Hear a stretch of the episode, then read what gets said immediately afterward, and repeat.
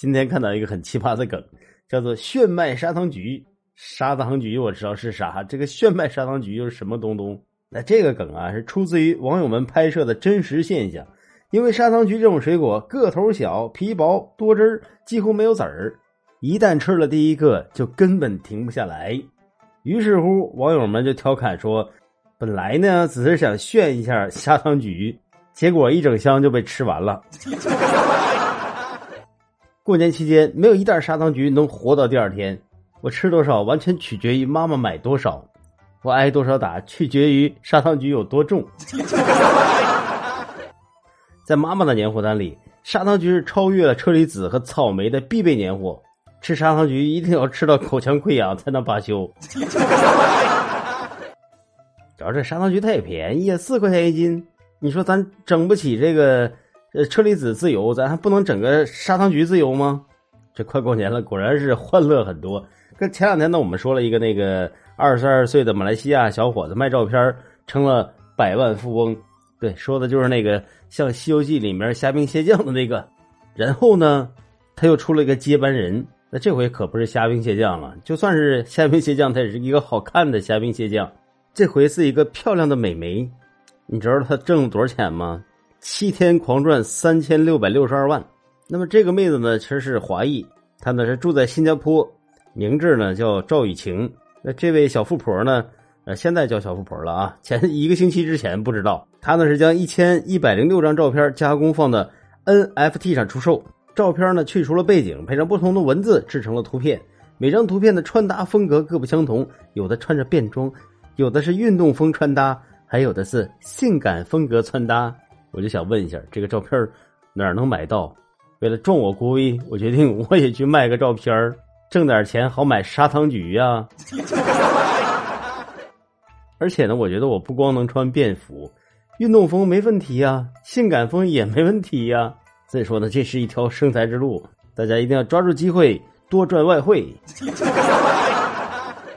好了，我给大家指了一条生财之路啊，挣了钱不要忘了我，给我提百分之五就行了，百分之五的提成，或者呢，给我寄两箱砂糖橘也可以。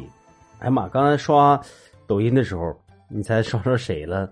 刷着李小璐了。小璐姐姐现在不玩说唱了吗？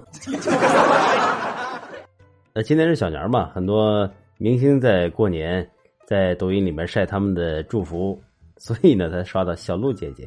好，在这儿呢，也祝大家小年快乐。好的，那接下来还是带给大家几个小段子，让大家开心一下。话说，昨天晚上我睡得正香呢，这突然呢，被一个女人。抽泣的声音给吵醒了。我天天不是讲鬼故事吗？